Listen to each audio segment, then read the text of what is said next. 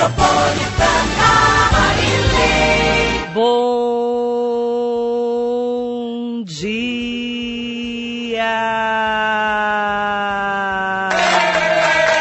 Um ótimo dia para você que nos acompanha aqui na Rádio Metropolitana. Manhã muito especial, hoje é dia 21 de setembro de 2020, com um convidado muito especial para falarmos de Covid e pós-Covid nesta manhã de segunda-feira. Dr. Milton Iakeshi, Iaekashi, que eu estou decorando o nome dele ainda, é muito difícil o nome dele. Iaekashi, médico cirurgião torácico, professor assistente da disciplina de cirurgia torácica e da disciplina de urgência e emergência da UMC e coordenador do Serviço de Cirurgia Torácica do Hospital Santa Maria de Suzano. Doutor Milton, muito bom dia. Bom dia, Marilei. Bom dia a todos que estão ouvindo. É, agradecer o convite para a gente poder conversar um pouquinho sobre esse novo cenário do Covid. Novo cenário de Covid-19. É, nós estamos falando muito desse momento que a humanidade está passando, e eu sei que você está no enfrentamento, doutor, e especialmente ali no Hospital Santa Maria de Suzano. Como que está nesse momento da pandemia, sete meses depois? É, eu falei um novo momento que nós estamos vivendo porque é, tivemos dois momentos. Aquele primeiro que ninguém sabia com que ia lidar, era uma doença nova, a gente não sabia como tratar, não sabia o que ia acontecer. E agora nós estamos numa segunda fase, um novo cenário onde tem os pacientes que passaram pelo Covid, tiveram alta, mas que estão agora com sintomas, estão apresentando várias sequelas pós-infecção. Uhum. E são esses pacientes agora que estão começando a procurar o serviço de saúde. Nesse momento em que a gente está falando muito dessa curva, né, do platô, dessa estabilidade da doença, em que muitas pessoas tiveram que sair para trabalhar e voltar, tentar viver o novo normal que a gente tem dito, como que é para vocês médicos, né, ainda lidar com as mortes e lidar com esse paciente que não sabe o que está acontecendo no organismo dele? É, o, como você falou, chegou num platô, mas, que nem eu costumo dizer, uma doença que está matando mil pessoas por dia, 1.200 pessoas por dia, não pode falar que nós estamos numa fase normal. Ainda Uhum. nós estamos numa fase alta de contaminação. É, ontem eu dei uma olhada, foram 400 casos registrados no Brasil, mas tem aquele viés de final de semana. Ainda tem bastante caso, bastante paciente que está indo para o hospital, são vários os sintomas. Ahn, principalmente aqueles pacientes que voltaram, como você mesmo disse, ao trabalho. Não tem como a gente parar o trabalho, não tem como parar de, de se fazer as atividades. Só que essa flexibilização, digamos assim, acabou fazendo com que algumas pessoas acreditassem que a doença ficou branda. E a gente vê bastante isso nos outros países, numa segunda onda. Então, o Japão, a França e a Espanha agora, tanto que semana passada, se eu não me engano, a União Europeia criou a União Europeia da Saúde, justamente para lidar com isso. E uma mudança nesse perfil. São pessoas mais novas, de 18 a 30 anos, que começaram a sair e começaram a se infectar. Muita gente vai falar, ah, mas é uma pessoa mais nova, a repercussão é menor. Sim, só que ele tem contato com os mais idosos. Então, esse é um medo que pode acontecer. Diminuíram as mortes? Sim, diminuíram as mortes. Mas ainda é uma doença que preocupa. Não sei se quando chegar a vacina, se é isso que vai salvar a nossa vida, como vai ser. Eu acho que essa doença foi uma grande mudança de hábitos que a gente vai ter que incorporar no dia a dia. Agora, doutor Milton, a gente fala muito do desse paciente, né? Ah, olha, antes eram os idosos, depois as pessoas só com comorbidade, mas todo mundo pode morrer com coronavírus. Por que que, às vezes, uma pessoa de 18 morre e uma de 90 se salva? Dá para entender ainda? Não, a gente não consegue ainda Não. definir qual paciente que ele vai ter pior prognóstico ou melhor prognóstico, assim como a gente não consegue definir daquele paciente que ficou internado qual vai ter uma sequela, qual não vai ter uma sequela. O que já está bem mostrado em estudos são os pacientes que têm maior chance de complicação. Então, paciente cardiopata, paciente diabético, principalmente os obesos, são os pacientes que podem ter maior risco é, de desenvolver a doença e ter uma forma mais severa. Agora, qual desses vai complicar mais e qual desses vai ter uma sequela maior, ainda é uma coisa que está sendo estudado. Quando eu comecei a falar de coronavírus aqui na rádio há sete meses, doutor, que é assustador, Não, não que não seja assustador hoje, mas hoje a gente consegue entender um pouco melhor a doença. Não que entenda, entendamos muito, né? Os especialistas estão estudando ainda o coronavírus. Mas a gente falava muito do ataque ao pulmão. Eu sei do ataque ao pulmão, mas hoje não é só o pulmão, né? Exato, é. O pulmão é o principal órgão.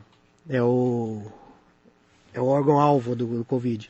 O problema é que assim, o vírus do Covid, o SARS-CoV-2, que é o vírus, ele é um vírus versátil.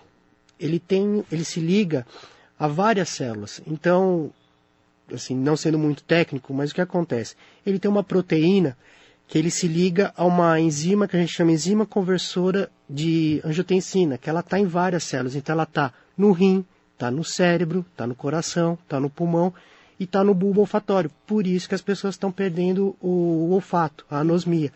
Tanto que hoje já é patognomônico. Você falou, ó, perdi o olfato, pode ter certeza, você está com Covid. E nesse caso, né, nós temos muitas complicações que estão acontecendo. Então, às vezes a pessoa fala assim, nossa, comecei com dor de estômago, comecei com uma diarreia, com dor nas pernas. E, e não dá para saber exatamente como vai começar a doença na sua vida, né? Você falou de perder o olfato. Mas tem pessoas que falam vários tipos de depoimentos, né, doutor? Sim, tanto que essa foi uma, uma briga no começo da pandemia, quando eu falei, a gente não sabia com o que estava tratando. Então o pessoal falou, ah, é uma gripe forte, é uma pneumonia, ah, tem que ter febre. E os primeiros trabalhos mostraram 40% tinha febre, 60% não. Então eu esperar ter febre para falar que estava com Covid era muito. Assim, era errado falar um negócio desse.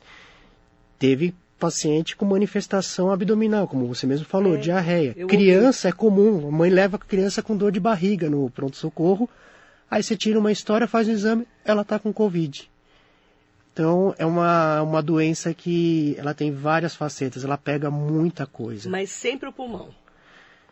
Ela começa no pulmão. Começa no pulmão. Ela começa no Porque eu pulmão. sei que às vezes o, o exame dá negativo e fez a, a, a chapa do pulmão, que é da minha época é chapa, né? Hoje já não é mais chapa, né? Faz um, um, um raio-x, né? E você percebe pelo pulmão. Aí você já, já sabe que essa pessoa tá- deve estar com Covid. É, o- ah, dependendo da fase, o raio-x não pega muito. pega? Não, aquelas alterações pequenas, Ah. você pode ter um raio-x limpo. A tomografia pegaria melhor. Tomografia pega melhor. Isso. Tanto que é o que eu te falei, hoje, se você perder o olfato, fizer uma tomografia e ver uma imagenzinha de vidro fosco compatível com a imagem de Covid, você pode. Você não precisa nem fazer o PCR, você pode falar que está com Covid. Uhum. Já é bem. é, Praticamente, praticamente certo. certo que a- o diagnóstico é esse. Nós temos falado muito sobre o retrocesso na expectativa de vida em várias partes do mundo, segundo o estudo que saiu, inclusive falando dessa qualidade de vida da pessoa que teve Covid. Porque eu tenho falado com muitas pessoas que tiveram, e a pessoa, principalmente quem ficou entubado, né, doutor? Ela tem aquela, aquela sensação ainda de falta de ar, mal-estar. É, o que, que, que sequelas essas pessoas podem ter e já estão tendo? Bom, é, como eu te falei, como o vírus ele é versátil, ele, ele pega vários órgãos, o que a gente tem visto muito são essas sequelas pós-Covid em diferentes partes do organismo. Tanto que hoje no consultório, parte de cirurgia é o que eu menos estou fazendo, é muita gente voltando por conta desse pós-Covid. Então, alguns exemplos. Por exemplo, no pulmão. Quando a gente tem a infecção por Covid, o alvéolo, que é onde faz a troca gasosa, em volta tem uma rede que a gente chama de interstício. Ele sofre uma inflamação. Essa inflamação no interstício pode, a longo prazo, causar uma fibrose. Uma É, doença grave. uma fib- fibrose é uma doença grave. Até- ela endurece o ela pulmão? endurece o pulmão, você perde a elasticidade do pulmão e é uma doença irreversível. Você não tem como tratar. É, Nossa, pode dar uma fibrose nessa pode, pessoa? pode ter fibrose. Dependendo do quanto do pulmão que foi... Exato. Hoje, hoje a gente tem muito trabalho sendo feito, principalmente da Europa, que são é, países que tiveram primeira onda. Então a Itália está soltando bastante coisa. Mas se a gente pegar a história, por exemplo, em 2003 nós tivemos uma primeira SARS, que foi da Ásia. No Brasil tivemos acho que três casos só que acabaram morrendo.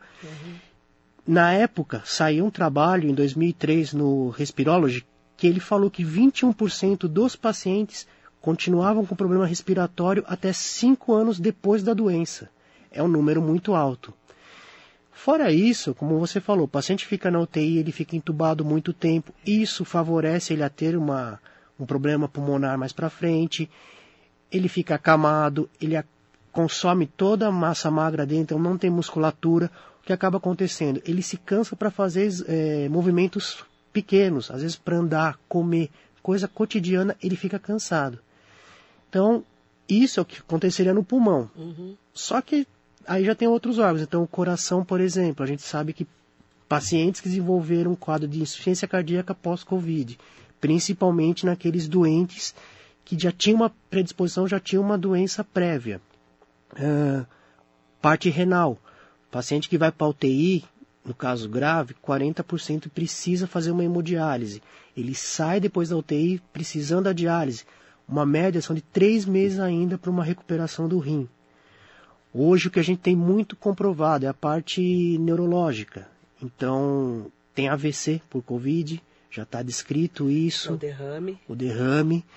É, tem trabalho que já conseguiram pegar o vírus no líquido cefalorraquidiano, mesmo com o paciente já sem mais nenhum outro sintoma. Que líquido é esse? É um líquido que recobre e protege o cérebro. Quando você faz a punção dele, eles conseguiram já isolar o vírus lá e o paciente já não tinha mais nada. O problema é que esse tipo de infecção nesses órgãos, ele causa problemas futuros. Então, pacientes que tiveram um problema na parte neurológica, eles podem ter déficit de atenção, depressão, é, alteração de humor, problemas de, de memória. Isso tudo é, a gente não sabe há quanto porque, tempo. Porque começou agora. Começou agora. Vocês estão estudando ainda Está sendo, pacientes. Tá sendo tudo Pós-Covid. Pós-Covid. E doutora, eh, nós falamos muito isso. Nós não sabemos é, quais as sequelas mesmo. Estamos estudando agora, claro. Né, os médicos, especialistas, principalmente na Europa e na Ásia, né, Sim. ali na China, onde começou. Mas, por exemplo, como tratar esses pacientes pós-Covid? Né? Porque um, uma coisa é o paciente ser atendido num convênio, com toda a estrutura, né? E poder acompanhar. E aquele paciente que muitas vezes foi atendido no SUS e não vai ter acompanhamento do pós-Covid. Essa é a nossa preocupação. É. Assim, an... Vai ter estrutura para isso? Esse é um problema, esse é uma, uma coisa que eu acho que vai causar um impacto grande na saúde. É... Assim, aí é uma opinião minha. Quando começou essa pandemia, nós tivemos várias pessoas sendo demitidas. Então teve gente que acabou perdendo o convênio e não é uma pessoa que perde, é uma família que perde. É. Essa pessoa cai, a família cai no sistema público de saúde, que já é superlotado. Aí ele faz um tratamento e depende do acompanhamento. Então, hoje, alguns locais já estão criando um ambulatório para seguir esses pacientes. Essa, inclusive, é uma proposta que a gente tem lá no Santa Maria de Suzano, de um ambulatório para acompanhar isso. Pós-Covid. Pós-Covid. Porque a gente vê que até colegas nossos que tiveram Covid, sobe um lance de escada, parece que está morrendo, que não consegue Tem respirar. acompanhado estudos sobre isso. Então, e isso é, É o que importante. preocupa. É o que preocupa. E no SUS vai ter esse atendimento? Essa é a minha preocupação. Né? A pessoa ficou acamada, né? eh, eh, ficou ali com entubada. Ela vai ter estrutura. Não estou falando nem só de, da região do Alto Tietê, de São Paulo, que é a maior estado da federação. Estou falando de norte, nordeste, centro-oeste. Vai acompanhar esse pós-Covid, porque a pessoa não vai saber o que ela vai ter de sequela em muitos lugares. Sim, agora, é, se o SUDS vai ter, assim, o mundo ideal é que tivesse. Então, por exemplo, a Escola Paulista de Medicina tem. Eles têm um ambulatório pós-Covid. É sistema SUS. Mas é, Mas é um, é mundinho, um né? negocinho, isso, é que nem o Perto do HC, é um, isso. É difícil de falar, Marilei. Difícil, esse, esse, né? esse é um grande medo, é uma grande preocupação e isso vai tra- trazer, fora os problemas do paciente, um problema para a economia. Porque nós vamos ter paciente dependendo, às vezes. Porque eu trouxe até um negócio que eu achei interessante na Inglaterra. Eles fizeram um trabalho. 45% dos pacientes que tiveram Covid de forma grave precisavam de algum cuidado em casa.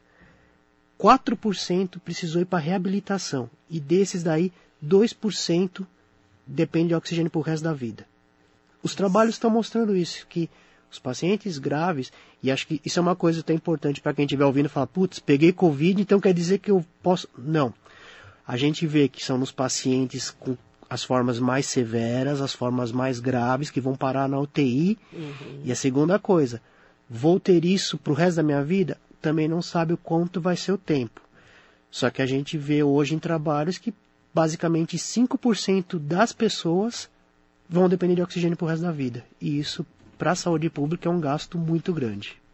Eu quero até aproveitar para colocar as pessoas aqui comentando sobre o assunto com o Dr. Milton Iaekashi, que é um trava-língua, o nome dele, né? Iaekashi. doutor? Iaekashi. Difícil, né? É complicado. Complicado, né? Iaekashi, médico cirurgião torácico, professor assistente da disciplina de cirurgia torácica e da disciplina de urgência e emergência da UMC, coordenador do serviço de cirurgia torácica do Hospital Santa Maria de Suzano.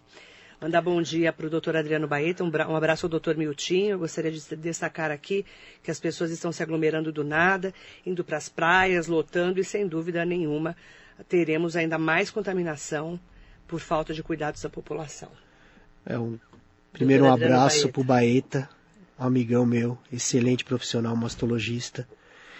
Já Ele- muito aqui já. Ele tem, ele tem razão no que ele fala. E até um meme que apareceu recentemente na internet da uma praia lotada, da criança falando, mãe, amanhã tem escola. Ela falou, não, não, é muito perigoso. Uhum. Está acontecendo isso. é, Exatamente. as pessoas estão se aglomerando. Não, como eu disse, eu acho que a flexibilização, você liberar, tem que ser liberado. Todo mundo precisa trabalhar, todo mundo tem seu ganha-pão.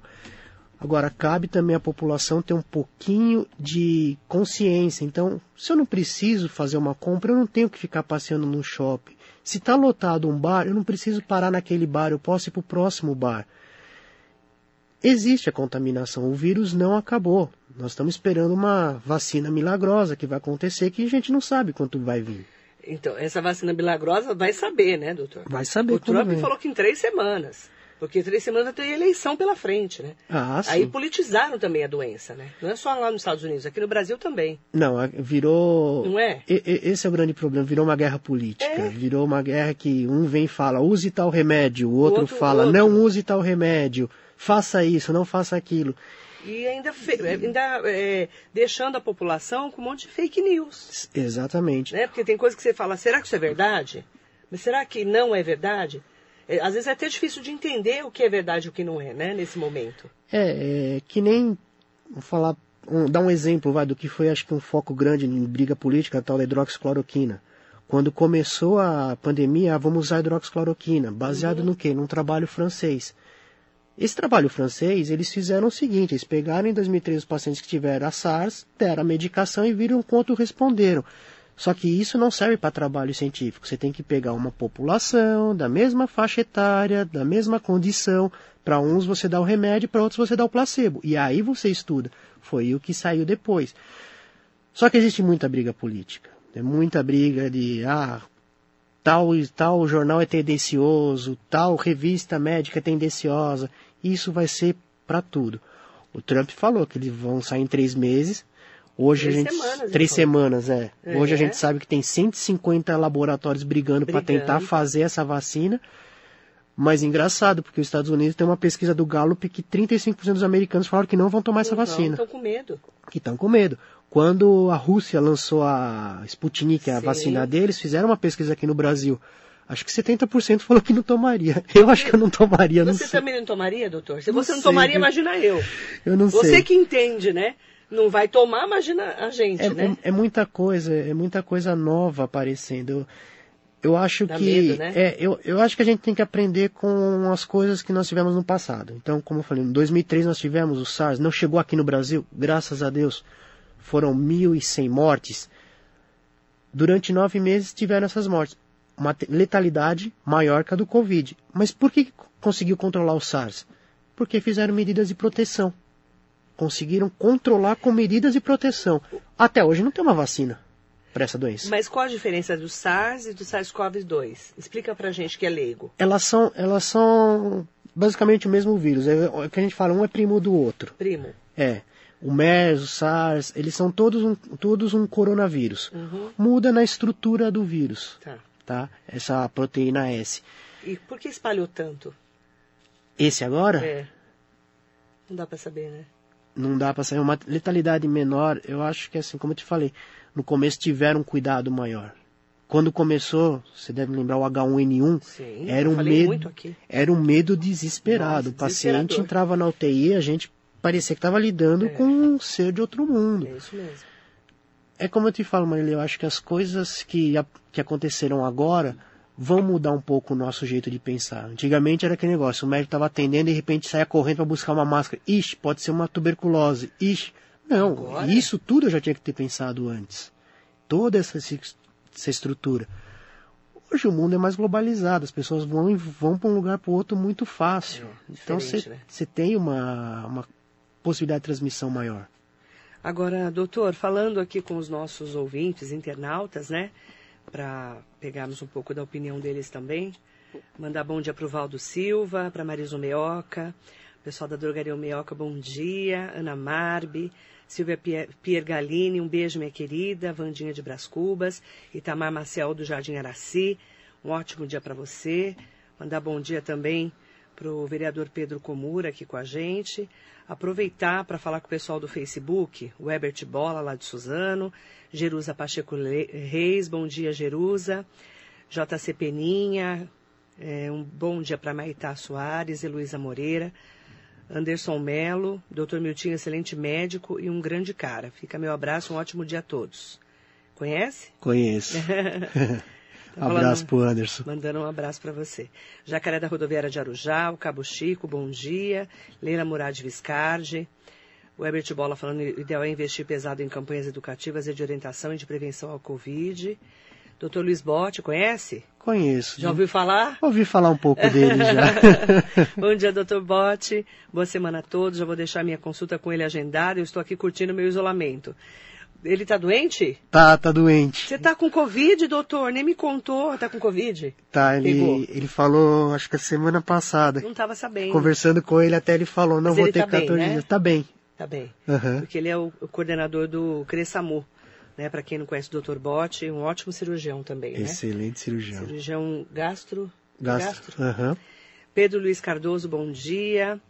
É, Ah, o Cabo Chico está perguntando, o teste de sangue do dedo é seguro, doutor? Do dedo. Tem vários Precisa, testes, tem, né? tem, tem vários testes. É, a gente precisa saber em que momento que ele está sendo feito. Hum. Então, é, tem gente que fala, ah, eu estou com sintoma, vou testar e faz o teste. O teste sorológico, até o sétimo dia, ele não vai dar positivo, é difícil. O que a gente tem é que a gente faz o PCR a partir do terceiro dia É do cotonete. do cotonete. É, que, inclusive, enfia lá no, né? Não posso falar onde, né, doutor? é, a gente acha que vai sair um pedaço de cérebro É, junto quando, já me falaram isso. quando faz isso. Já não quero fazer teste de cotonete, doutor. e quando, e, não, e já as- me falaram isso. E o Mas vai proto- sair o cérebro. E o protocolo de alguns hospitais, até por segurança de paciente, quando a gente fazer. vai operar, tanto a equipe que vai operar, quanto anestesia, quanto o paciente tem que fazer. Então, Você basicamente, a cada 21 dias eu tô tomando um Putz. cotonetão no nariz. Ai, que horrível, não é, doutor? É horrível, eu já não sei mais o Ainda bem que é no nariz, né, doutor? É, Mas, é, mas Aí pode te- ser na boca também? é no, no nariz e na boca. É na- os dois tem no, que na- ser? no nariz e na boca. Enfia lá no... Nas duas narinas e na boca. Só que é como eu falei, só tem que ser a partir do terceiro dia de sintoma. O teste rápido, você tem que ter pelo menos sete dias do sintoma, que é a sorologia. Que aí você vai ver o IgM aparecer. O que, que é o É, IgM, IG quem não sabe? IgM é um marcador que ele mostra a fase aguda da doença. Tá, Você tá E- com coronavírus. Você está com coronavírus. E tem o, o famoso IgG. IgG, que eles chamam de, da, do passaporte de imunidade, que a gente já sabe que não é mais passaporte de imunidade, que mostra que você criou anticorpos para esse coronavírus. Mas por que, que não é mais o passaporte para imunidade? Porque tem trabalho que já mostrou de paciente com reinfecção. Inclusive Pô. no Santa Maria. Sim. Vocês Pô, estudaram isso? ainda não. Nós, estamos, nós vamos começar a ver. Por isso que é importante acompanhar esses pacientes. É, Pessoa que já teve e reinfectou. pessoas que já teve já e reinfectou. Se eu não me engano, há três semanas, quatro semanas atrás, alguma coisa assim, saiu um trabalho muito bom da USP Ribeirão falando sobre isso. Inclusive, uma das, médi uma das pacientes era uma médica que ela infectou E algum reinfectou. tempo depois reinfectou. Então, existe isso. Não dá para saber, não dá para entender ainda o vírus. né? Não dá para entender ainda esse vírus. Não, dá, para saber se ele estava no corpo, ficou lá escondido. Pode ser um monte de coisa, né, doutor? Sim, eu acredito que essa vacina, Marilei, se sair, ela vai entrar num programa de vacinação. Vai ser aquele negócio que todo ano vai ser como a gripe, você tem que se vacinar para se proteger, porque ela não dá uma imunidade. Porque ele é muito mutante, parece, Ele né? ele Não é muda. o mesmo de Wuhan, não é o mesmo da Europa, esse vírus, né? Você tem algum, você tem alguns subtipos, já Tem, teve, né? já teve algumas alterações. Eu tenho lido muito, viu, doutor? Eu sou médica, Não, não. mas é isso mesmo. Mas eu ando lendo muito até para entender o que, que os médicos vêm falando. É é isso, é- é- hoje em dia, se você pegar, vamos falar de vacina, efetivamente, qual a única que funciona? A da polio, que você conseguiu Só. erradicar. Poliomielite. Ah, e a do sarampo? Nós tivemos surto de sarampo. Tivemos. Tanto que a vacina do sarampo voltou pro, Verdade, pro voltou pro calendário. calendário e agora Voltou. adulto é va- vacinado.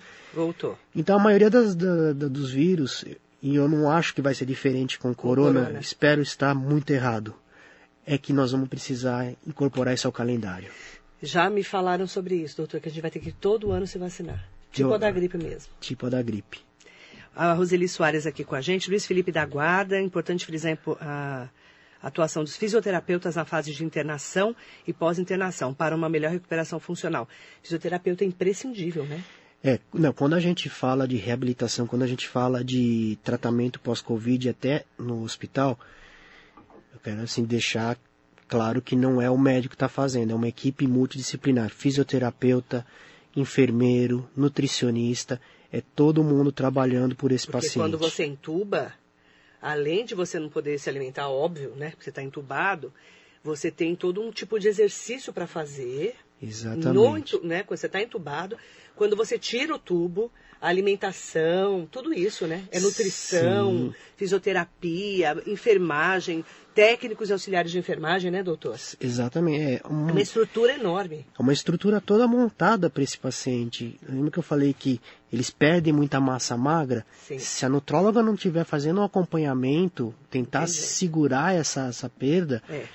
é, o fisioterapeuta é imprescindível. Eles estão, assim, estão sendo nossos anjos da guarda junto, porque é difícil ventilar eles que ficam Uhum. E mexendo depois com também, isso. né? Depois que E- saiu do, do- tubo. Depois que saiu do tubo, como eu te falei, muita gente vai continuar tendo sintoma. E eles vão ter trabalho pela frente. Muito trabalho, gente. Fisioterapeuta é essencial, então, em nome dos fisioterapeutas, o agradecimento a todos os profissionais da saúde que estão na linha de frente, Sim, né, a doutor? todo mundo. Não Todos. tem, não tem quem, eu acho que desde de quem Todos. recepciona o paciente até o último que fala Isso tchau. mesmo. Quem limpa, quem cuida do dia a dia, a pessoa que está na portaria ali vendo a emergência do caso, que às vezes a pessoa chega passando mal, Sim, né, sim. doutor? É, é, quando- muita gente no começo parou, a gente continuou, então É. eu tava na linha de frente da brincadeira toda. No começo todo mundo tava com medo. Vou falar que eu não senti medo? Todo eu morri. medo, né, Os primeiros dois meses acho que eu dormi num outro quarto longe da minha esposa, mas aí, Longe, né? Aquele, aquela neura maluca de putz, mas aí você para Eu e pensa. conheço um neurótico assim. Ah, é? É, não é anônimo, não. É o Theo Cusatz que está aqui com a gente. Esse é neurótico. Ele chega aqui e fala: Você limpou a sala? Você limpou a mesa? Você passou. Ó, você tá vendo o microfone da rádio, para quem está no nosso, na nossa live? Ele tá branco aqui, de tanto passar lisoforme, doutor. É bom saber o dia que Cada Theo. hora que chega alguém, sai, a gente passa o lisoforme. Já comprei caixas de lisoforme. Por quê? Para desinfecção, né? Uhum. E ele mandando um bom dia, um grande abraço ao doutor Miltinho. Um abraço pro Theo. A próxima vez que encontrar, eu vou perguntar: você já tomou banho? Já passou água? Vou brincar com ele também. Manda pergunta pra ele se já tomou banho. Ele chega aqui com uma, todo paramentado. Já limpou a mesa? Já limpou tudo? Tá tudo limpo Gente aqui. boa, Theo. Danilo Tomazulo de Vicente, bom dia. Ah, o Luiz Felipe da Guarda está falando, é um problemão, querida Marilei. Faz tempo que falo sobre atenção básica de saúde. Saúde da família precisa de equipe multidisciplinar composta com fisioterapeutas em cada unidade de saúde da família. Isso seria imprescindível. Esse é o mundo perfeito, como disse o Dr. Milton, né? Exato. É, Não é? A atenção básica da saúde é primordial. Se você faz É o dia isso dia. bem feito, você tira É. os pacientes do hospital os que estão ocupando uma vaga de alguém que precisava mesmo. Exatamente. Daniel Bondion, bom dia, maestro. Querida Marilei, bom dia, doutor. Sempre nos trazendo as informações precisas, bom dia. Helena Lopes, bom dia. Edson Bacaicoa.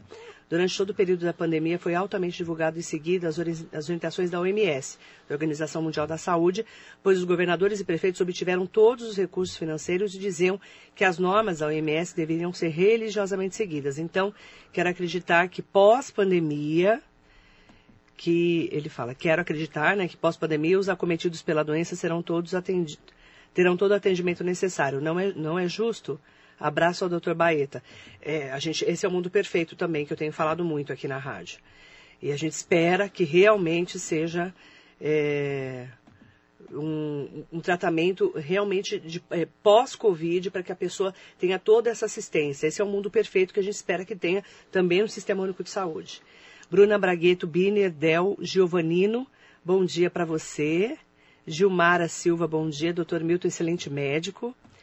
E ela fala que a Bruna. Ela está isolada. Tá isolada, tá, tá com A Covid? Bruna tá com Covid. Gente do céu, quanta gente com Covid, sai pra lá, hein, Bote? Doutor Bote nem chega perto, hein? A farmácia também é imprescindível no hospital. Garantir o fornecimento de medicamentos materiais e EPIs não é nada fácil também, Marilei. Também imprescindível o profissional da farmácia, o farmacêutico, toda a equipe, né?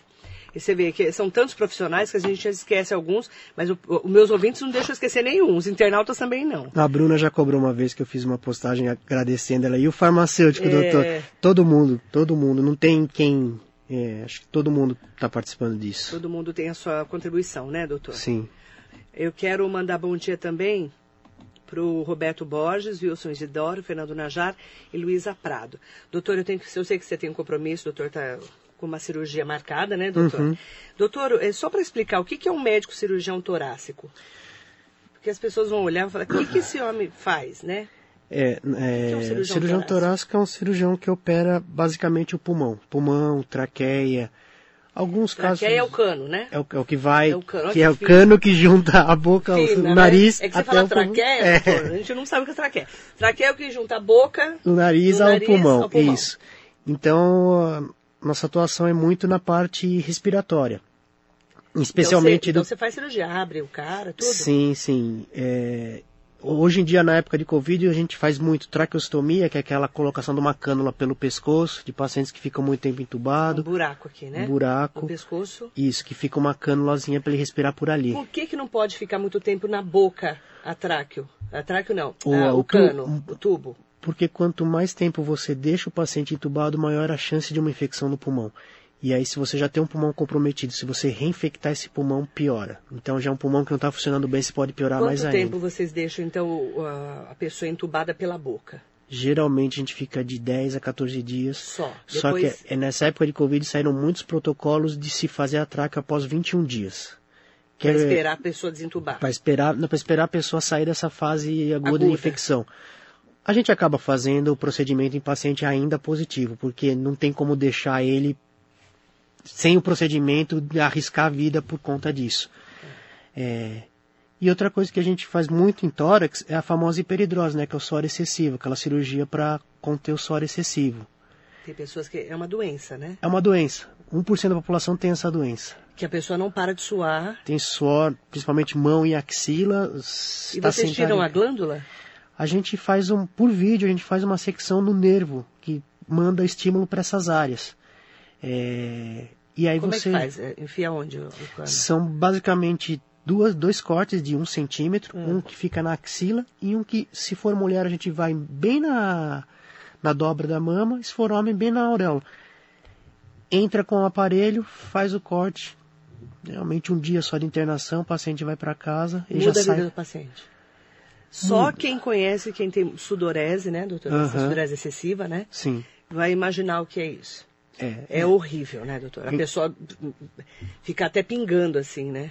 É, tem um caso logo no começo, quando a gente já começou a fazer a hiperidrose, que é, acho que foi um dos mais legais. A esposa contando no retorno do paciente que no começo eles iam para a igreja, naquele momento que eles têm que se cumprimentar, ele já queria sentar no fundo, ele saía de lado. Depois que ele operou, no, diz que a primeira missa que ele foi, ele sentou na frente, a esposa falou, doutor, ele quase abraçou o Papa desse jeito. O padre, ele ia ser abra- abraçado pelo, por ele, tão feliz que ele estava. Muda a vida da pessoa. Muda. Óbvio, tem, tem algumas coisas que podem acontecer, tem os seus prós e contras, existe. Existem outros tratamentos também, existem, efetivos. Não é uma discussão, mas, Hum, mas muda a vida. Para quem, pra quem tem quem, quem tem, não, não consegue se relacionar, você não, dá, não consegue dar a mão. Se bem que agora, na época de Covid, É, melhor não dar mão pra ninguém. Não pode, né, doutor? fica bom para Nem isso. pode, nem pode. Doutor, eu quero dizer que eu agradeço muito a sua participação aqui com a gente. Em nome do Fábio Vilela, mandar um bom dia para todo mundo que nos acompanhou. Doutor Milton Iaekashi, vou decorar, doutor. médico cirurgião torácico, professor da UMC, coordenador de serviço de cirurgia torácica do Hospital Santa Maria de Suzano, conversando aqui com a gente na Metropolitana. Muito obrigada. Eu que agradeço novamente. Espero ter ajudado alguma coisinha. Bastante, até para a gente poder nos atualizar, para quem está na linha de frente. Eu tenho trazido assim muitos médicos até para a gente entender melhor é, como que está hoje a Covid e o que nos espera. E principalmente continuar se cuidando, né, doutor? É, a pandemia continua. Acho que fica só essa recomendação para as pessoas. Embora parece que a vida voltou ao normal, a gente ainda tem que tomar cuidado, porque é, você viu só aqui nas pessoas que mandaram quantas, quantas estão isoladas. É uma doença que a gente ainda não sabe quem pode piorar, quem não pode, quem pode ter complicação ou não pode. Então, a história do vida de atleta nessa aí não cola, não. Não. Não. Não adianta ser atleta, gente. Não. Qualquer pessoa pode perder a vida com Covid. Pode. A gente nunca sabe como o vírus vai né, se comportar no corpo da pessoa, Uhum. infelizmente. E é só para a gente fechar, a Bruna Bragueto Biner Del Giovanino, Dr. Mito é um, um profissional sensacional. Tive a oportunidade de trabalhar com ele no Hospital das Clínicas Luzia de Pinho Melo, no Hospital Municipal e agora no Hospital Ipiranga. Tá rodado, hein, doutor? Tô. Tá novinho, mas tá, já andou bastante, né? Novinho nada. é- Quilometragem alta, a gente fala aqui, né? Muito obrigada, viu? Eu que agradeço. Bruna, bom dia. Para quem tá com Covid, ótima recuperação para vocês, tá?